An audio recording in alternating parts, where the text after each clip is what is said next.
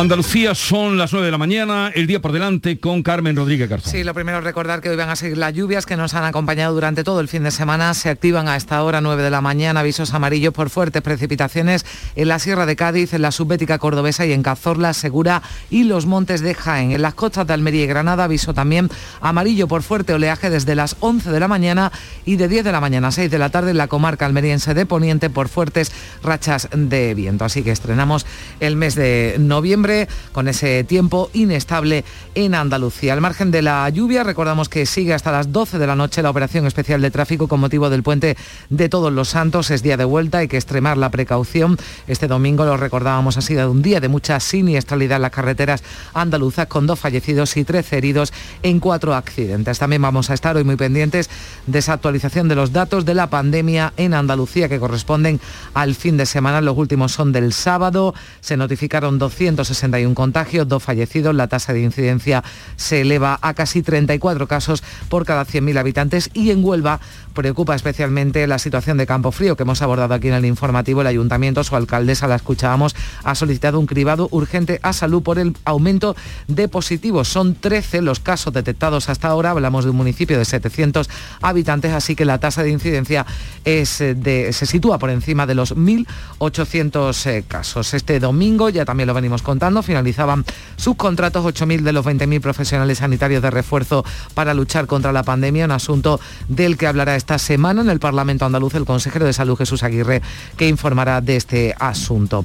Ya está en prisión, también venís hablando de ello, el presunto asesino del niño de 9 años del Ardero en La Rioja, lo decidía el juez ante el que el presunto asesino se ha acogido a su derecho a no declarar. La oposición pide explicaciones al ministro del Interior, que aseguraba que todas las instituciones se han ha tenido al principio de legalidad. Precio de la luz hoy 91 euros el megavatio hora es la cifra más baja un lunes desde el pasado 17 de agosto, aunque hay que recordar que es festivo en todo el país y que esto repercute en el precio mayorista. Cumbre del, cumbre del clima hoy de la ONU en Glasgow, la COP26 con ausencias destacadas como Rusia o China, que son dos de los países más eh, contaminantes. Y en Reino Unido, otra cita de interés, sobre todo para el sector turístico andaluz. Nuestra tierra se promociona desde hoy en Londres en la World Travel Market como el mejor destino y el más seguro. El objetivo es recuperar cuanto antes el mercado británico. El presidente de la Junta, Juanma Moreno, va a inaugurar el pabellón andaluz. 9, 3 minutos de la mañana.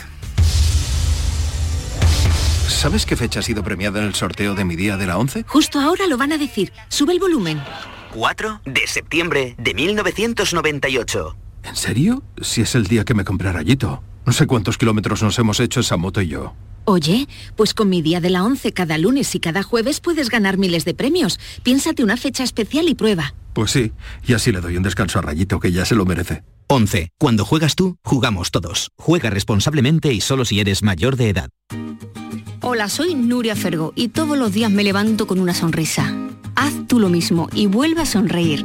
Este mes en Vitaldent te ofrecen un 20% de descuento en tu tratamiento de implantología. Llama al 900-101-001 y pide tu cita gratis. En Vitaldent quieren verte sonreír. La mañana de Andalucía con Jesús Vigorra.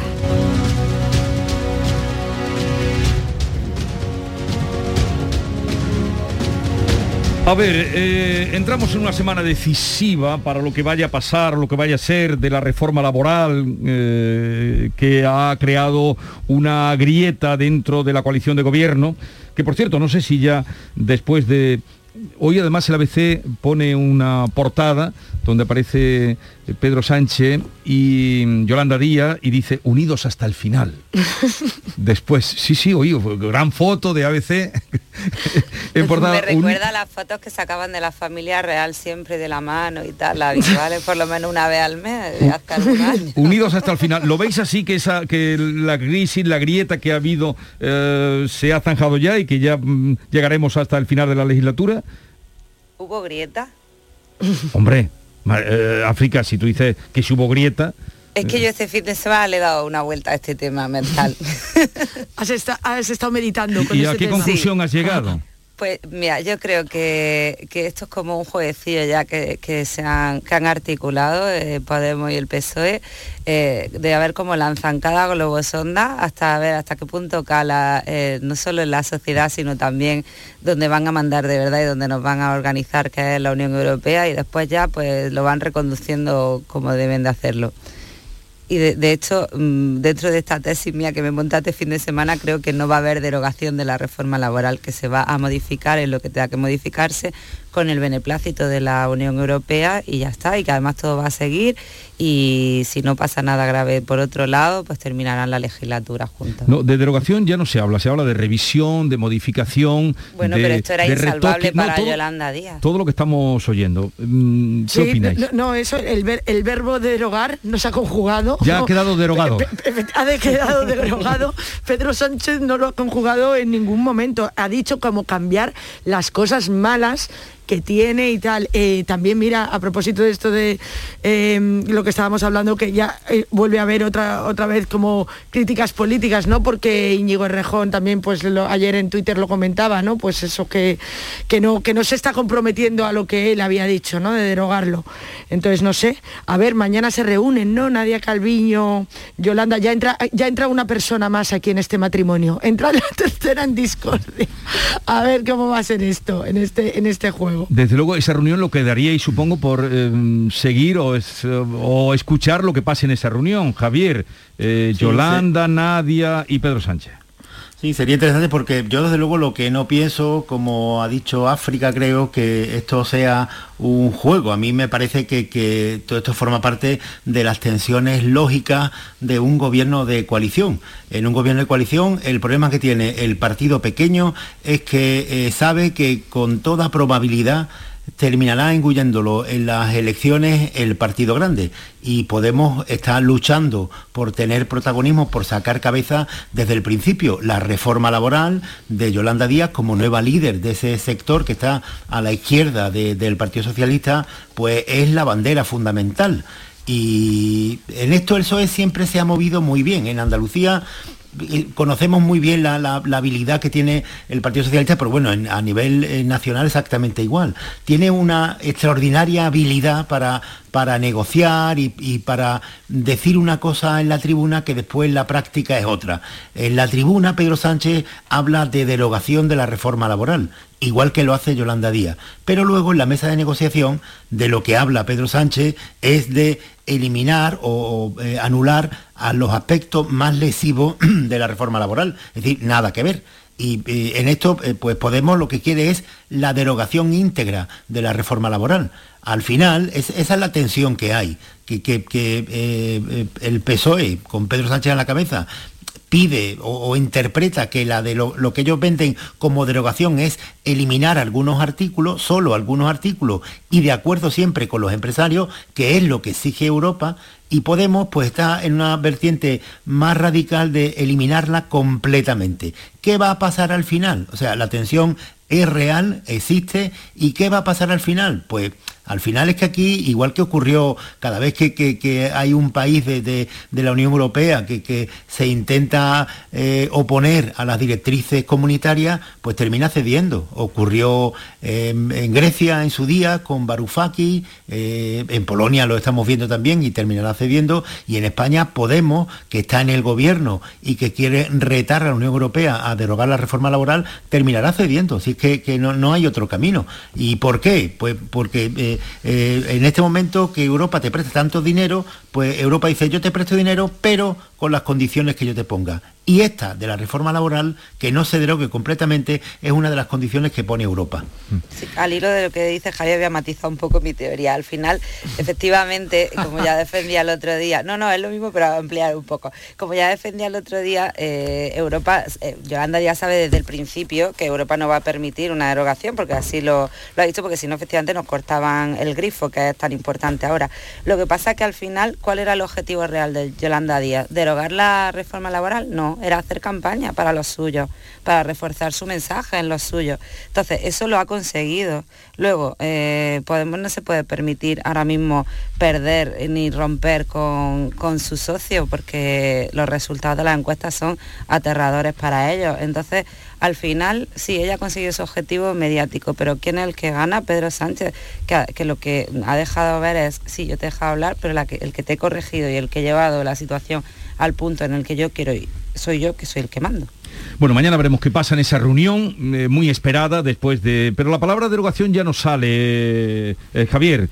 no, no, pero vamos a ver... No eh, sale la palabra derogación. En esta, en esta misma legislatura, en esta misma legislatura, el año creo que fue en 2019, hubo un acuerdo del Partido Socialista en, en el Congreso con, con Bildu muy polémico sobre la reforma laboral. Y el acuerdo parlamentario hablaba de la, la derogación íntegra de, y con Podemos y con Esquerra, la derogación íntegra de la reforma laboral. Y ese mismo día, por la noche, hubo otro comunicado desde eh, la sede del Partido Socialista diciendo que en ese documento que habían firmado, que ponía derogación íntegra de la reforma laboral, en realidad quería decir de algunos aspectos de la reforma laboral. Es decir, el mismo día, el mismo partido en dos comunicados distintos.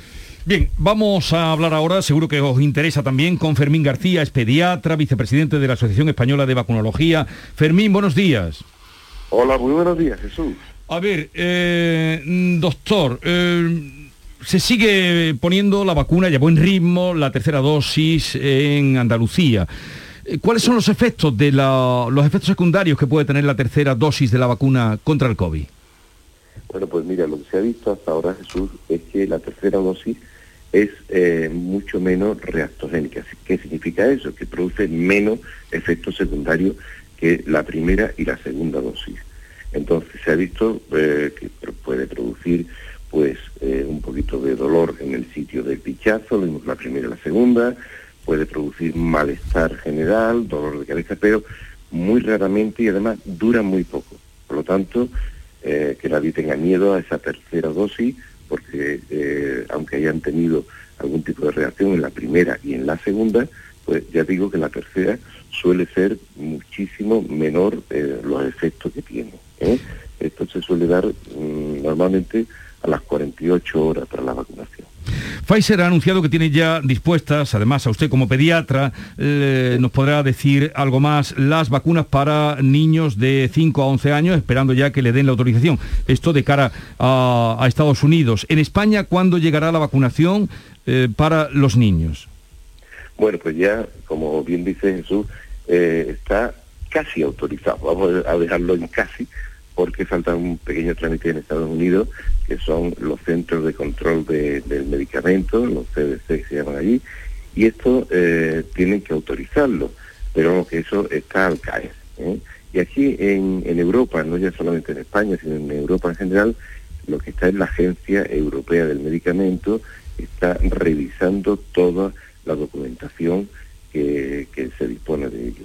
Entonces, tanto la agencia europea como la agencia española siempre han sido organismos muy serios este, en este, aspecto.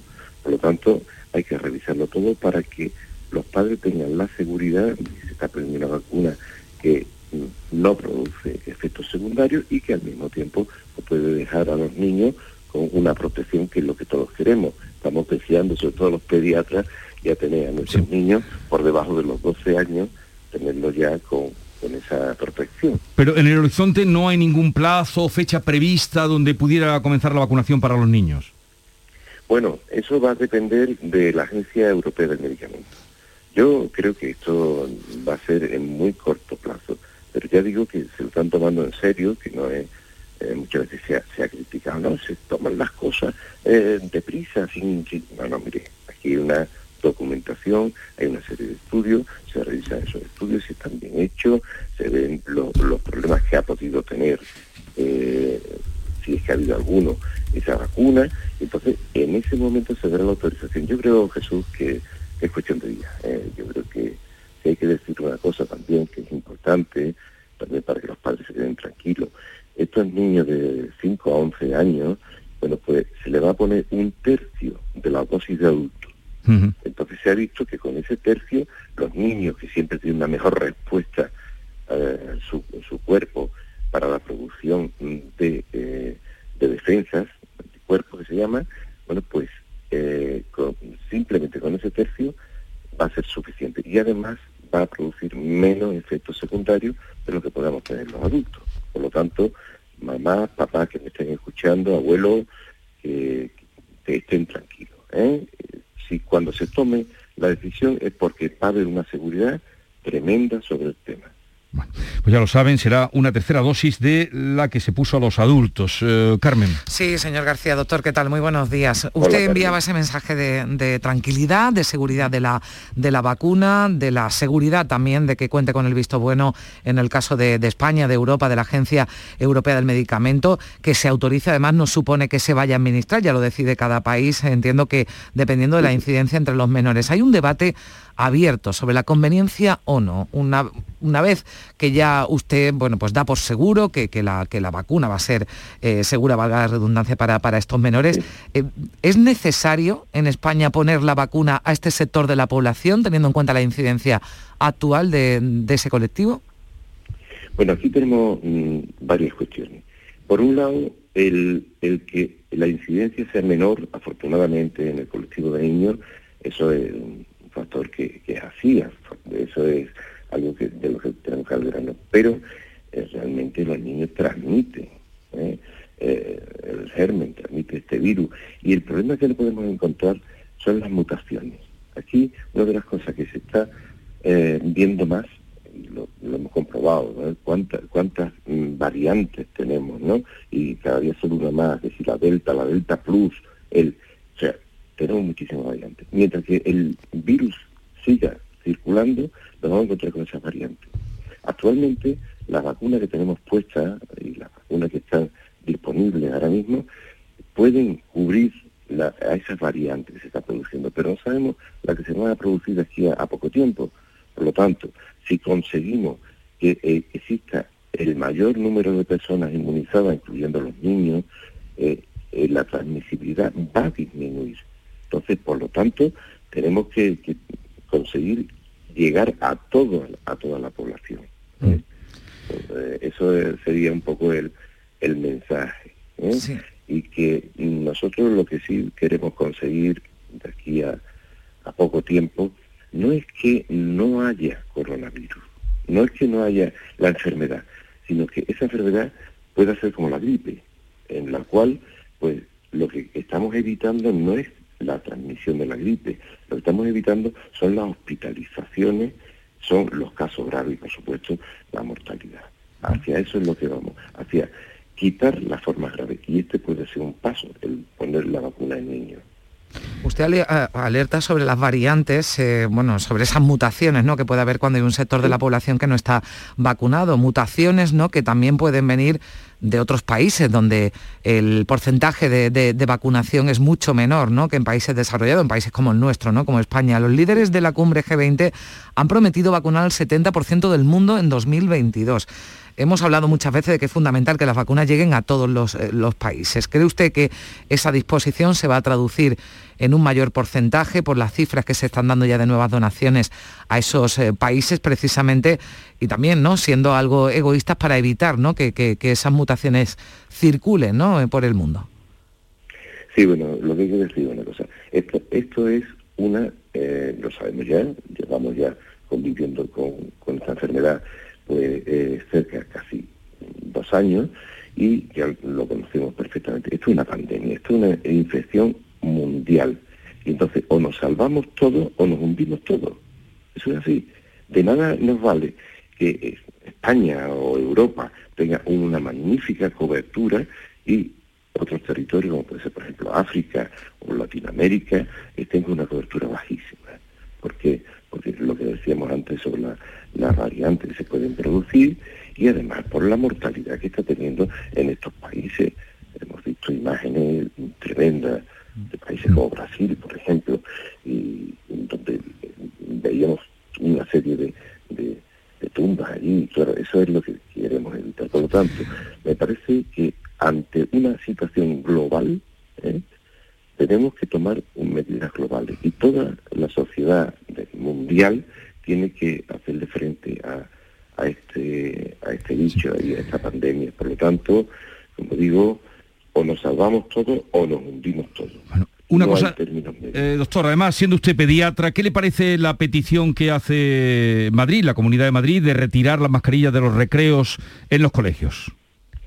Bueno, sí, hay que decir que eso se va a estudiar, creo que en esta semana, la semana próxima, eh, a nivel nacional, eh, con territorial. O sea que se, se podía adoptar para todas las comunidades. Entonces Madrid hace la salvedad siguiente, tiene que ser en los recreos, tiene que ser con una distancia interpersonal, metro y medio, es difícil, es difícil en niños pequeños que, esa eh, distancia se mantenga. Yo creo que se va a estudiar y que eh, pero, Pero a usted qué le parece? ¿A usted qué le parece? Estamos deseando todos quitarnos las mascarillas, no solamente ya los niños pequeños en el recreo, sino toda la población. Pero eh, lo que nos ha enseñado, una de las cosas que hemos aprendido, es que tomar medidas demasiado rápidamente, después a los pocos días estamos viendo los efectos. Entonces, eh, si, si pudiera hacerse sería estupendo. Pero claro, todos sabemos lo que es un recreo infantil. El niño no va a, tenerlo a un metro y medio, ¿no? O sea, no va, eso es, complicado. ¿eh? Si la incidencia bajara tanto, ¿eh?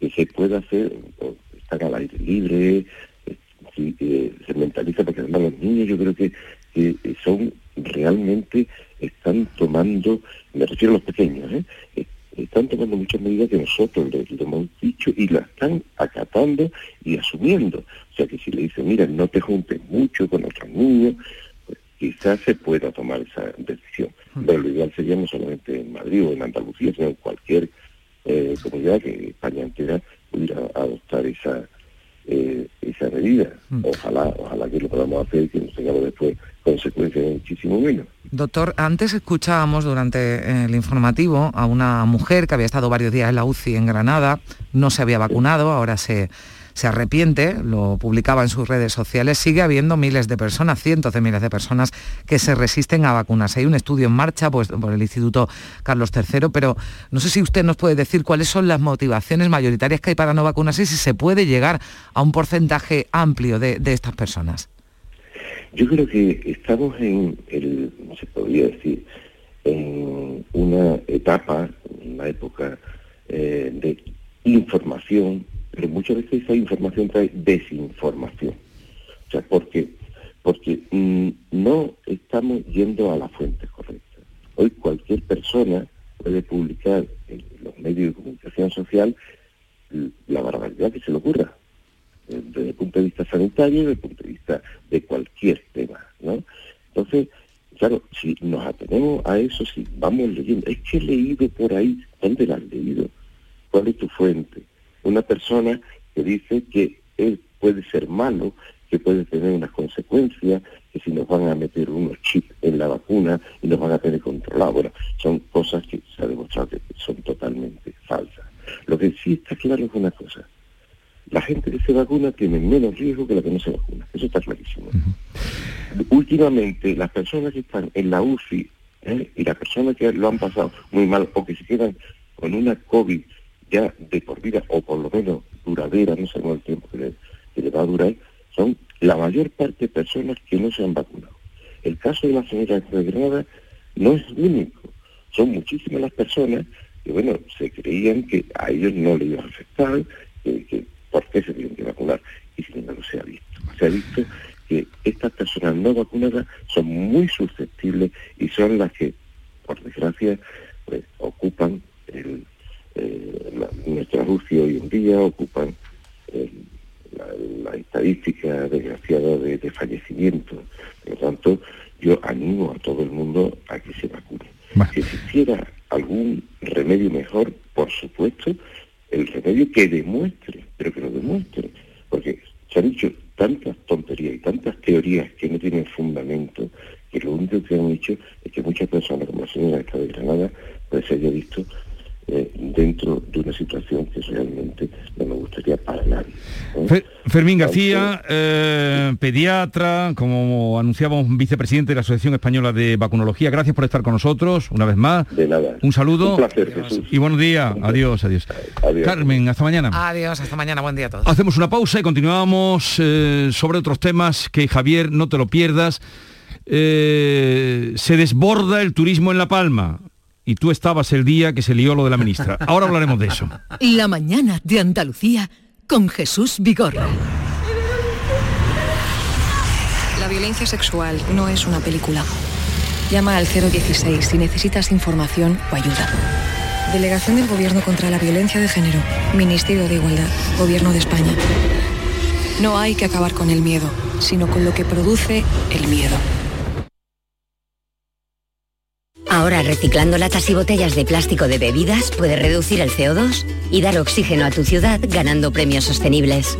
Únete a Reciclos, el primer sistema de reciclaje digital que cuida la sostenibilidad del planeta y de tu ciudad. Ayuntamiento de Sevilla, Lipasam y Ecoembes. Juntos, cuidamos Sevilla. Oye, ¿te has enterado de la fiesta de la cerveza este fin de semana? ¿Lo de la cerveza alemana no... en el barrio de Santa Cruz? Eso es. En vez del Oktoberfest, el Novemberfest. Pero en la Hostería del Laurel, los días 5, 6 y 7 de noviembre. Con muchos regalos, con cerveza paulaner y comida tradicional alemana. El Novemberfest en la Hostería del Laurel. De la mano de Heineken España. Y cómo no, de la Hostería del Laurel. Y no te lo puedes perder. Plaza de los Venerables 5, en el barrio de Santa Cruz. ¿No conoces todavía Canal Sur Podcast? Descubre nuestra nueva plataforma digital de contenidos especializados, exclusivos, de producción propia, como La Guardilla Vienesa. Un viaje a la mente de algunos de los compositores más transgresores de la historia de la música clásica. Desde Austria, con el violinista andaluz Juan Velázquez. Canal Sur Podcast. La tuya. Muera, no me corten ni una flor. Andalucía Nuestra celebra este 1 de noviembre el Día de Todos los Santos. Pero, ¿sabes qué se conmemora realmente? Descubre con nosotros cómo se celebra esta festividad en distintos puntos de Andalucía. Te contaremos cuál es el origen de los cementerios y cómo eran antes, visitando algunos de los más hermosos y peculiares de nuestra tierra. Y por supuesto, probaremos la gastronomía de este día, protagonista del día junto con don Juan Tenorio. Andalucía Nuestra. Este lunes 1 de noviembre, especial Día de Todos los Santos. Quédate en Canal Sur Radio, la radio de Andalucía.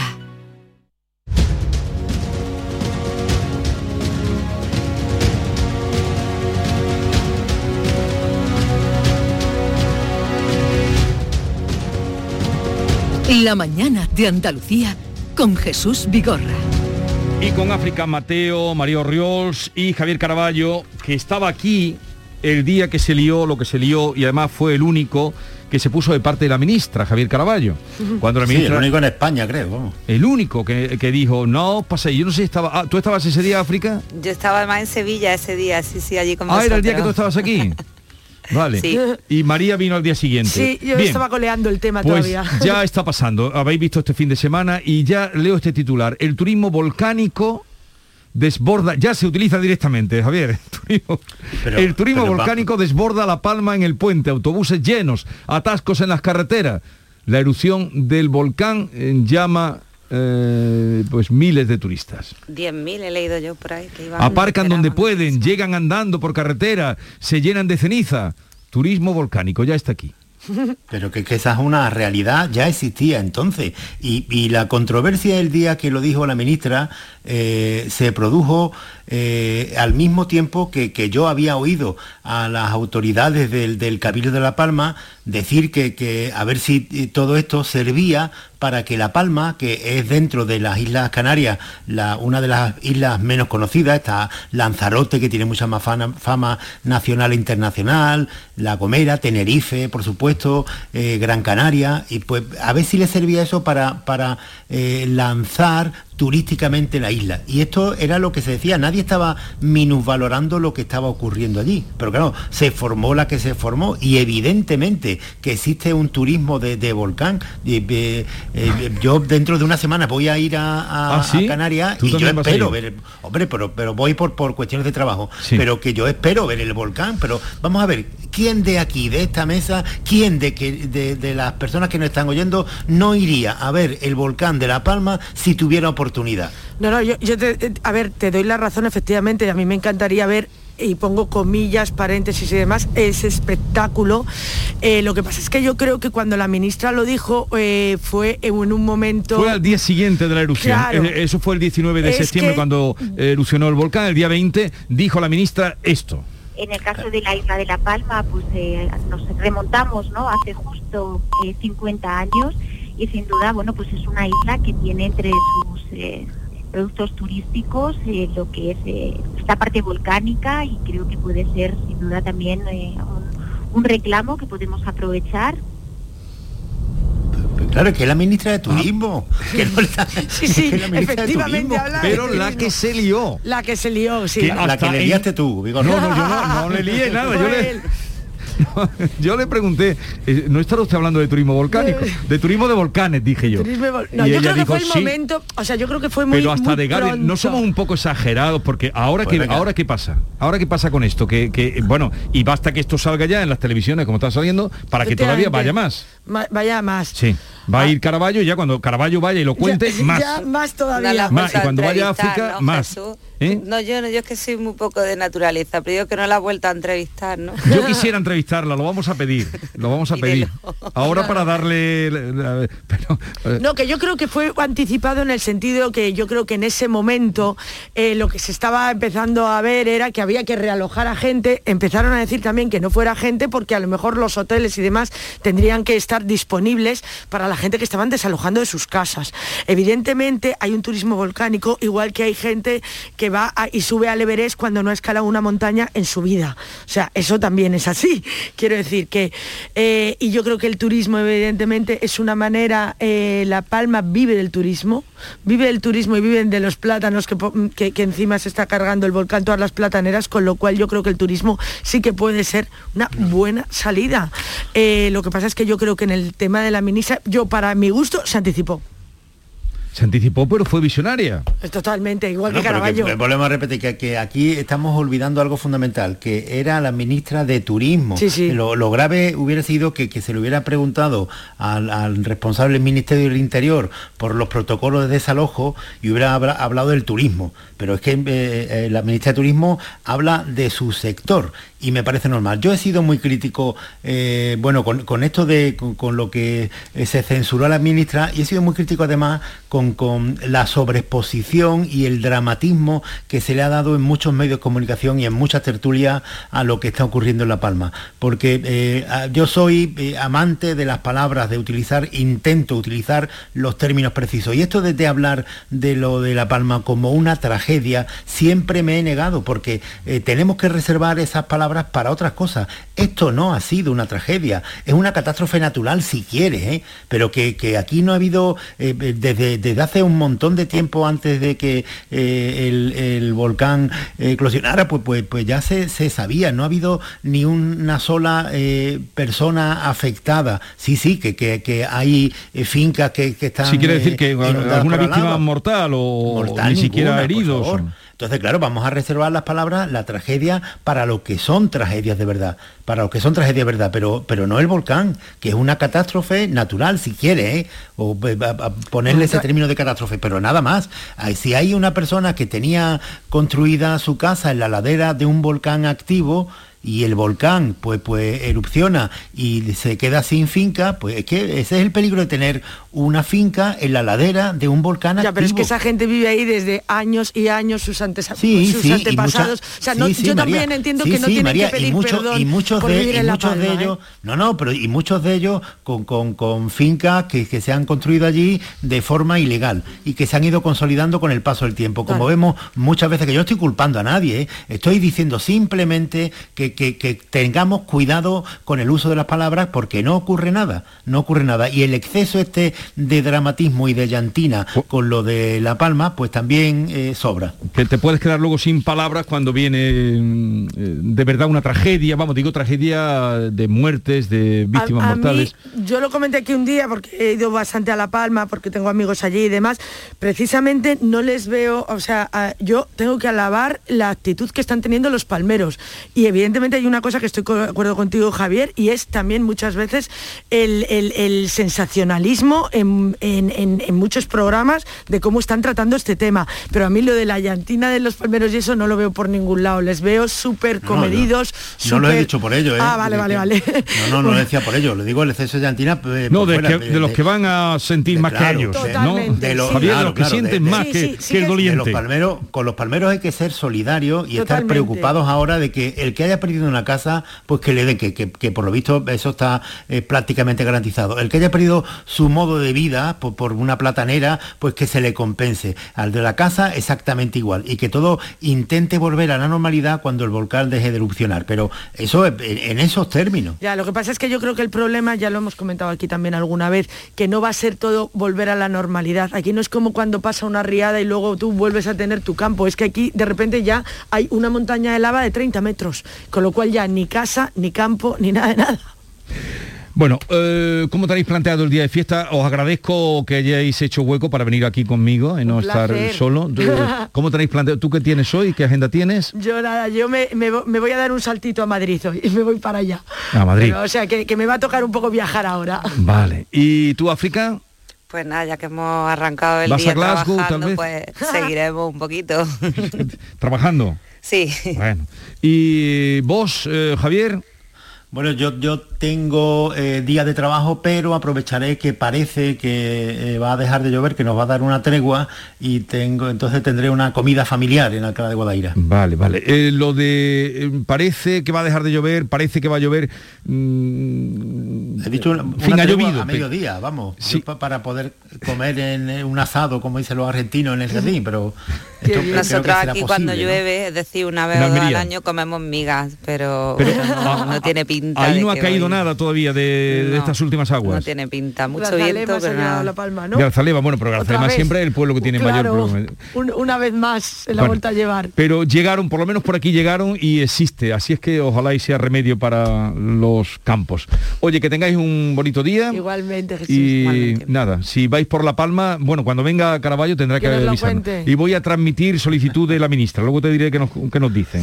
Ese día me avisas, ¿eh? ¿Eh? Sí, sí, por sí, favor. sí, por lo menos tenemos que estar Javier repetir Pero tú, te- no, pero tú, África, no quieras ponerte ahora. Tú no te pusiste de parte de la ministra. No, no, para nada, pero yo quiero estar presente por lo que pueda pasar. Vale. No por nada, para ser testigo. Lo vamos a tramitar, ¿eh? Adiós, que tengáis un bonito día. Chao. Muy buenos días. 9.37 minutos, vamos a ir en un momento a otros asuntos varios que tenemos, entre otros hablar con una sepulturera en la Alpujarra granadina, que no hay tantas mujeres en ese sector. Había una hace muchos, pero hace muchos años, en el cementerio de Espiel. Eh, pero debería ser la única, porque en aquella época, estoy hablando todavía de época donde eh, estábamos recién comenzada la democracia o, aún antes. Y también eh, haremos una, una visita al cementerio, que es lo, lo propio, la costumbre en el día de hoy, y así iremos después a encontrarnos con Benito Zambrano y la película que presenta hoy en, en su pueblo, en Lebrija, y luego hablaremos de los misterios de Halloween con Javier Prescampo. En fin, tenemos muchas cosas.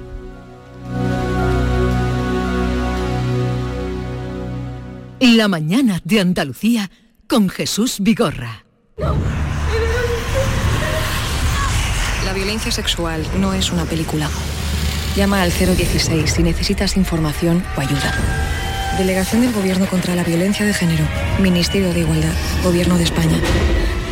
No hay que acabar con el miedo, sino con lo que produce el miedo. Ni el challenge del papel higiénico, ni el de la botella. Los retos más difíciles a los que se enfrenta nuestra generación están en la vida real, como el famoso encontrar trabajo challenge o el independizarse challenge. Y aunque para superarlos necesitamos vuestro apoyo, aceptamos el reto. Súmate en aceptamoselreto.com. FAD 916 15 15. Todo lo que necesitas saber sobre tu ciudad y provincia lo tienes en Canal Sur Radio Sevilla. ¿Quieres hacer algo por el medio ambiente en tu ciudad? Únete a Reciclos. Reciclos es el primer sistema de reciclaje digital que te recompensa por cuidar la sostenibilidad del planeta y de tu ciudad. Consigue premios sostenibles reciclando con tu móvil, latas y botellas de plástico de bebidas. Con Reciclos reducirás el CO2 y le darás oxígeno a una Sevilla más verde. Forma parte del reciclaje del futuro. ¿Cómo? Entra en reciclos.com. Contamos contigo. Una iniciativa del Ayuntamiento de Sevilla, Lipasam y Ecoembes. Juntos cuidamos Sevilla. Porque realizar una obra eficaz y eficiente en Sevilla es posible.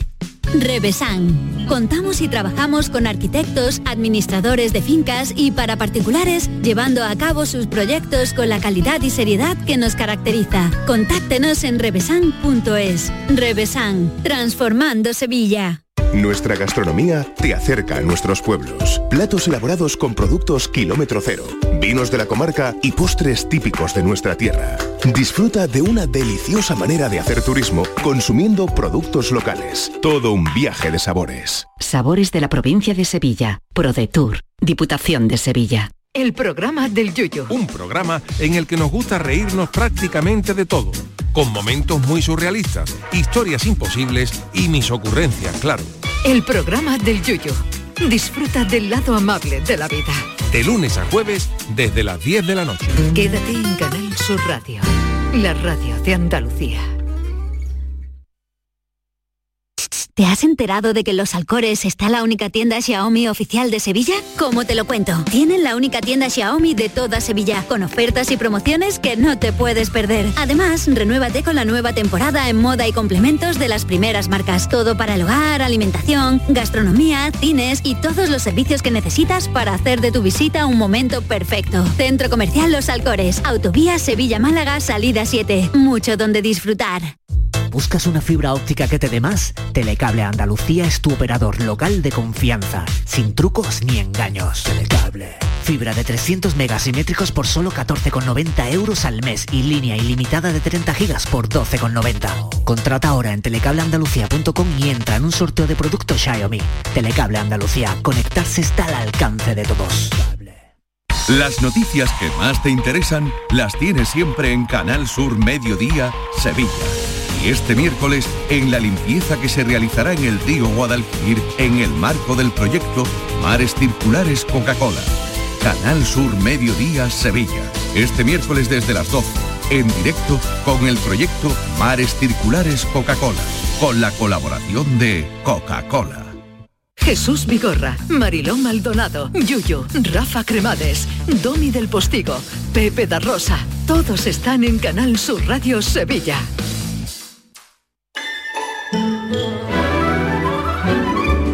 Esta es La mañana de Andalucía con Jesús Vigorra, Canal Sur Radio.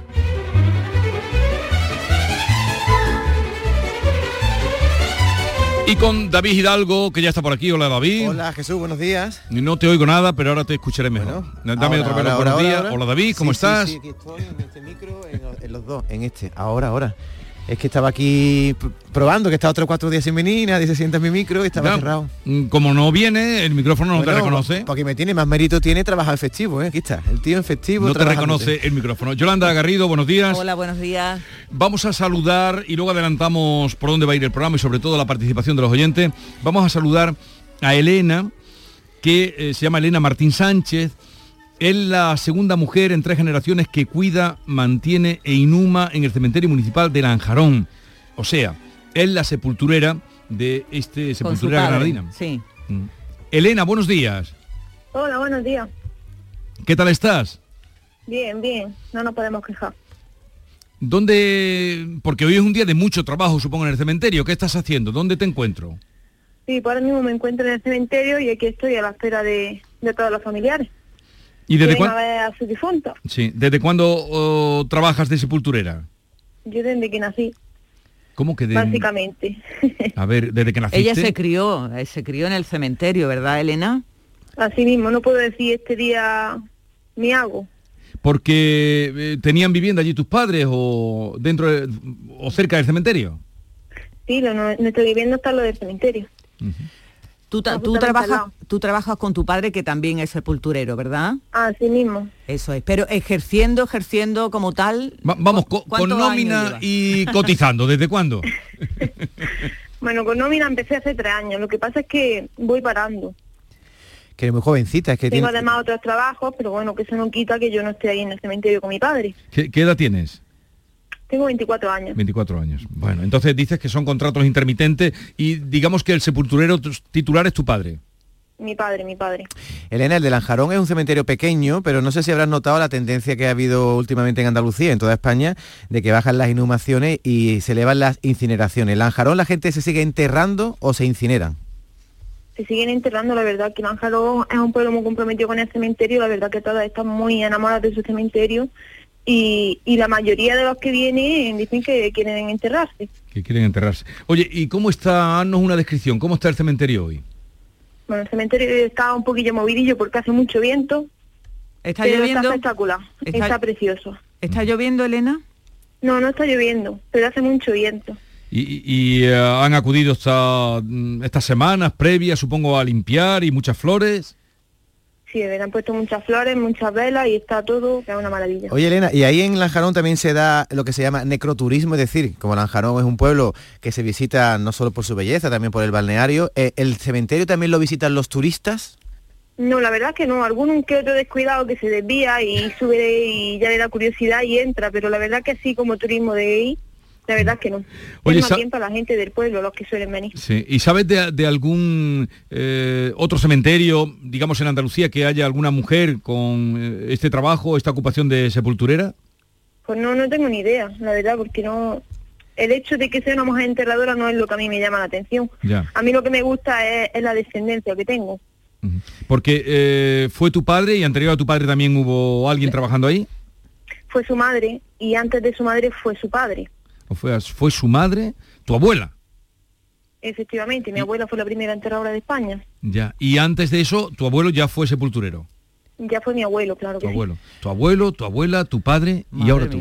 Eh, Elena, hay una cosa que, bueno, yo vi una vez en un cementerio, en una situación extraña, bueno, para mí que era pequeño, que era el, el traslado de restos. Abrieron la tumba de mi abuelo para meter los restos de mi abuela y, bueno, vi huesos, vi cosas. Eso para una chica como tú, tan joven, con 24 años, supongo que será una cosa normal, o eso ya no se hace, ¿te produce algún tipo de repeluco? No, la verdad es que es de las cosas que más nos gustan a nosotros, porque cuando vemos unos restos sabemos más o menos de la vida que ha tenido esa persona. Ah, sí. Conocemos un poco más la muerte, en fin, mil cosas, y, y la verdad que es una cosa que nos llama a nosotros bastante la atención. ¿Y cómo puedes saber de, de los restos de una persona, de los huesos de la persona, cómo fue su vida? Bueno, a ver, te estoy hablando que estoy hablando de los restos, pues de estos ya bastante antiguos, la forma que tienen las piernas, la forma de la carabela, los dientes, todo eso te, te da muchas indicaciones. Oye, por lo que me cuentas, Elena, tú mm, podrías haber estudiado eh, la carrera a lo mejor de médico porque hablas con cierto interés de- del cuerpo humano. No, la verdad es que para meterme en medicina, la verdad es que no me gusta. Yo estudié osteopatía, un poco los huesos, los movimientos de los huesos y todo eso. Y, y la verdad que, mira, me vino muy bien ser enterradora y conocer cómo es el esqueleto humano. Sí, sí, sí, sí. Bueno, bueno. pero como medicina tanto no me gusta. Y el- Sabemos un poco, pero a un nivel muy muy básico de huesos, ¿no? La, la experiencia de la vida más bien. Y Elena, el, el no tenemos conocimientos forenses ni nada. Sí. el tabú que existe en torno a, a la muerte, ¿no? Que todos vemos un, un ataúd y no nos queremos acercar, o simplemente la visión de un cadáver. Ah, Tú eso no lo tienes para nada, estás criado entre, entre cadáveres, ¿no? Sí, yo no, la verdad que a mí no se me da nada. No es agradable cuando veo una persona joven, pero no me da ninguna impresión, la verdad. Elena, a raíz de lo que está comentando ahora David, que es verdad que a todos nos, nos da un poquito de, qué sé yo, ir a un cementerio, en fin, lo, tú te has criado en el cementerio, nos decía. ¿Qué te te decían tus compañeros en el colegio, por ejemplo? Bueno, pues la verdad es que para ellos yo creo que también fue normal, porque desde pequeñito como es una cosa que fue desde pequeñitos cuando entramos, que ya ellos, yo creo que fue un poco normal. La verdad es que cuando venían al cementerio a jugar y le hacía alguna broma o algo, la verdad es que, bueno, todavía me lo están echando en cara, pero... O sea que encima eres Oye, bromista. Y suelen ir niños a... Hombre, claro, ¿cómo no va a ser bromista? Por supuesto. Pero bromista de meterte en un ataúd y meter la mano y darle un susto a un amigo. o- Eso. No, no. Ah, No, porque eso es el trabajo y, y se respeta mucho. Oye, ¿acuden eh, niños al cementerio? Sí, la verdad es que sí. Sí, hay mucha, muchos familiares que no les importa que vayan sus niños. También hay que no, ¿eh? Hay que respetarlo todo, por bien que hayan tenido una muerte cerca, le hayan contado alguna historia al niño y el niño vive feliz con la historia y, y no quiere que vean nada, pero sí, la verdad es que hay gente que sí lleva a su niño. No Sí, pues yo recuerdo también de niño que íbamos todos con las familias eh, en este día como hoy, el Día de los Santos, sí, al verdad. cementerio con, con los niños. Oye, ¿y tú que eres joven, festejas la fiesta de, de Halloween? Pues hombre, cuando tiras, te tiras toda la semana preparando cosas, ayudando a gente y todo, la verdad es que Halloween te lo tomas en, en la cama, la verdad.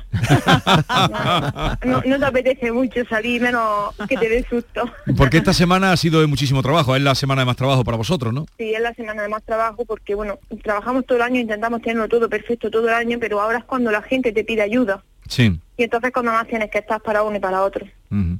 ¿Y eh, tienes más hermanos?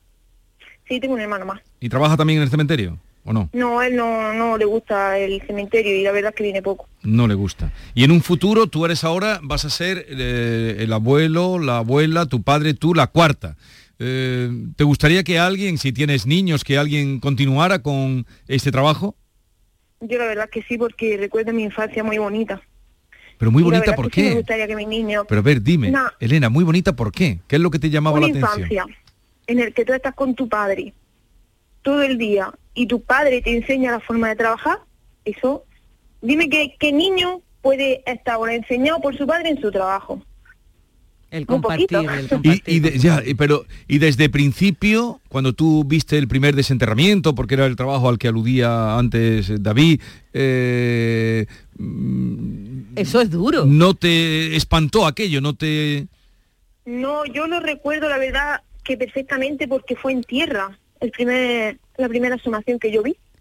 Y la verdad es que la recuerdo muy bien por, por el tema de, de que fuera en tierra, de, de estar a palazos. Ya, ya, ya. ¿Y tú qué piensas de la vida? porque hay que vivirla y disfrutarla porque a la muerte es verdad que no hay que tenerle miedo, pero cuando te has muerto, mm, el que has perdido ha sido tú. ¿Y tú a qué crees que hemos venido al mundo? Pues yo creo que a vivirlo y ya está, A vivirlo. a vivirlo. A vivirlo. Pues A Elena, conocer, a experimentar y Y no, va- no vas a ejercer, eh, eh, has Sí. estudiado osteópatas, ¿no? Sí. ¿no? ¿No piensas ejercer tu profesión? Esa ver, estudiado, profesión. he estu- he estudiado varias cosas y la verdad que me dedico a ellas. Mm, Como ahora mismo es mi padre el titular, me puedo dedicar a varias cosas y tengo tu trabajo. Pero el día de mañana, quién sabe. Vale. Prefiero ir a día a día y que vaya surgiendo todo. Muy bien, pues te vamos a dejar que hoy será un día de muchísima tarea, porque y, y notas que sí, bueno, el año no vale ahora comparar porque el año pasado no pudo ser en tema de pandemia, pero suele ir la gente ahí en Lanjarón mucho al cementerio. Sí, la verdad es que sí. Durante todo el año bajan bastante. Baja. Pues eso es lo que vamos a preguntar también nosotros a nuestros oyentes. Elena, ha sido un placer charlar contigo, me ha gustado mucho eso que has dicho de, de la vivencia de una infancia feliz por haber aprendido el trabajo con tu padre. Y nada, que tenga un día que sea tranquilito en el cementerio, que no dé mucha guerra a los, lo- que no dé mucha guerra a los vivos, porque los muertos dan muy poca, ¿verdad? Los vivos se comportan muy bien, lo que me está es que el viento se vaya ya. Venga, un abrazo, adiós Elena. Adiós. Elena Gracias. Martín Sánchez, su abuela fue, dice ella, la primera enterradora de, de España. Había una que yo la entrevisté varias veces, eh, que estaría por ahí, supongo, eh, en Espiel. Estuvo muchos años de, de enterradora. Además, mm, pues salía a veces en la tele, pero te hablo de, mucho, de muchos, años. Enterradora es lo mismo que sepulturera, ¿no? Claro, son sí, sinónimos, sí, ¿no? Sí, es lo mismo, es lo mismo. Por cierto, hoy le vamos a preguntar de eso a ustedes. Si van al cementerio, Antonio Gala me dijo una vez, y además lo ha escrito también en alguna ocasión, que él cuando iba a una ciudad siempre iba al mercado y al Y cementerio. al cementerio, ¿no? y ahí tomaba el pulso de dónde estaba, que cuando iba, cuando visitaba una ciudad de nueva, siempre era el mercado de abastos y el cementerio. ¿Y ustedes qué hacen? ¿O ¿Suelen ir ustedes al, cementerio? ¿Acuden solo en el Día de los Santos y no vuelven? O, sí, por, por ejemplo, una pregunta que podemos hacer hoy a nuestros oyentes es si en su familia prefieren la inhumación o se han apuntado a esta tendencia que hay ahora en las incineraciones. Hay lugares en Andalucía, por ejemplo en la Bahía de Cádiz, Jesús, que llegan al 70% en las áreas urbanas a la incineración. ¿A usted le gustaría que le enterraran o que le incineraran? También queremos saber si lleva, si sigue la tradición, si lleva flores a sus difuntos. Todo eso lo pueden dejar en el 670 940 200. ¿A ti te tienes ya decidido si prefieres que te entierren o que te incineren? Hombre, el otro día dijo aquí Bolaño que no se pueden tirar la ceniza donde tú quieres, que eso es un delito, así es, Sí. ha echado para atrás. Yo pensaba echar mi ceniza en mi pueblo, y ya no tú, sé. tú empezabas títere, Ahora pero te tú van a crees que meter- títeres y cuando tú estés ya finiquitado... Si resulta que me va a meter en una urna y después la urna mía va a estar en lo alto de una chimenea, a mí eso no me apetece nada, Oye. pero vamos, en principio Pero en fin, incineración. Sí. ¿Y yo tú? también. Vale. Cuéntenos ustedes lo que prefieren o si lo han decidido, si no, no, si van a ir al cementerio hoy, si eh, acuden, si no han vuelto a ir desde que enterraron a su familia, también puede ser. Se han 670 ido, se han ido, si van con tiempo. 670 940 200 y hoy me traje una frasecita que se me pasó por alto la cita del día que dice todos los cementerios del mundo están llenos de gente que se consideraba imprescindible Georges Clemenceau político francés del bueno, los años final del siglo XIX principios del XX todos los cementerios del mundo están llenos de gente que se consideraba imprescindible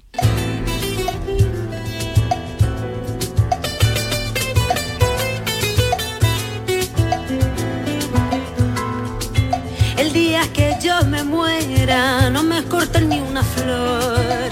Traigan la plantita entera, pongan un jardín en mi honor. No se les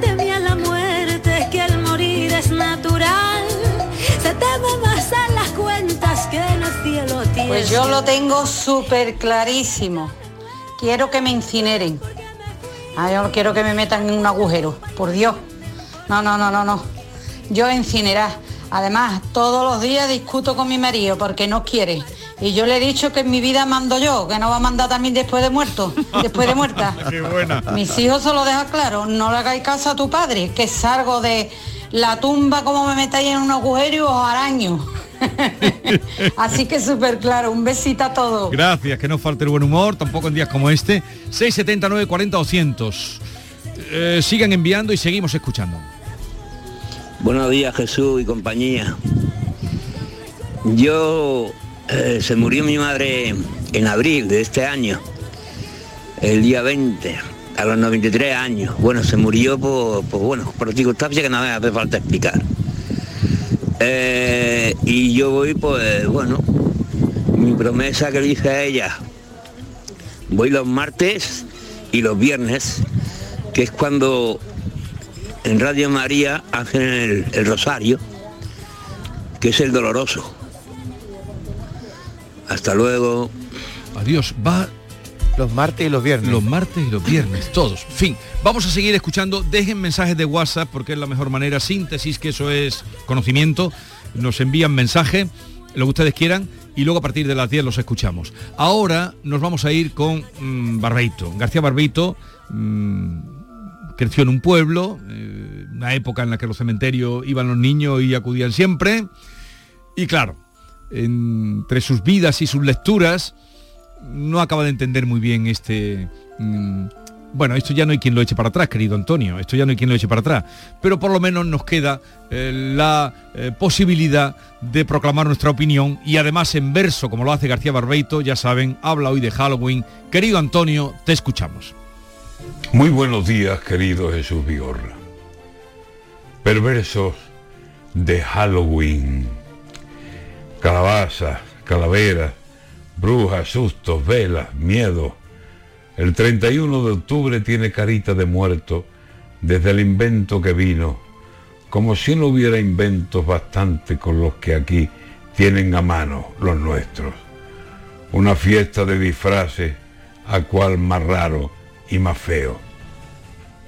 Que el mal gusto se ha instalado en el aire novelero del Halloween de esos mulas, como si fuera algo nuestro, una tradición remota de los españoles pueblos. Noche de las calabazas, es que la Ruperta ha vuelto con un extraño un, dos, tres que se rueda en el infierno. Calabazas, calabazas, yo roteñas las prefiero, solo me gustan a mí con unos garbanzos tiernos, en cocido con pringá que le da un gusto muy bueno. Calabazas para un susto, eso era antes, yo creo cuando malos estudiantes que acumulaban los ceros llegaban a fin de curso con perfil calabacero. El 31 de octubre siempre tuvo aquí otro sello, vísperas de los difuntos, visitas al cementerio, luto de cal o el olvido amontonándose lento. Pero ¿cuándo ha visto usted este carnaval de muertos que el Halloween de mal gusto entre nosotros ha impuesto? Han enganchado a los niños y es ahí donde está el éxito. Y calabacitas van y velas y aires de miedo. El otoño siempre vino con muchísimo respeto cerca de los camposantos y de campanas de duelo. Calabazas, calaveras y disfraces para el miedo. Noche con disfraz de lluvia es lo único que quiero. Nosotros cogemos la capa y con esa nos protegemos, la capa de don Juan Tenorio, o la de don Luis Mejía, o la de don Diego Dulloa, y sobre mm, bajo la capa nos protegemos mejor para si hay que salir por la noche a, a rondar. Llegamos a las mm, 10 de la mañana, eh, tiempo ahora para informativos, el boletín informativo, y después vamos a hacer un recorrido. No podemos hacer mm, físicamente esa visita a los cementerios, lo que os decía de que Antonio Gala visita Sí. al cementerio y Abasto, pero sí lo vamos a visitar a través de nuestros compañeros, los de todas las capitales andaluzas.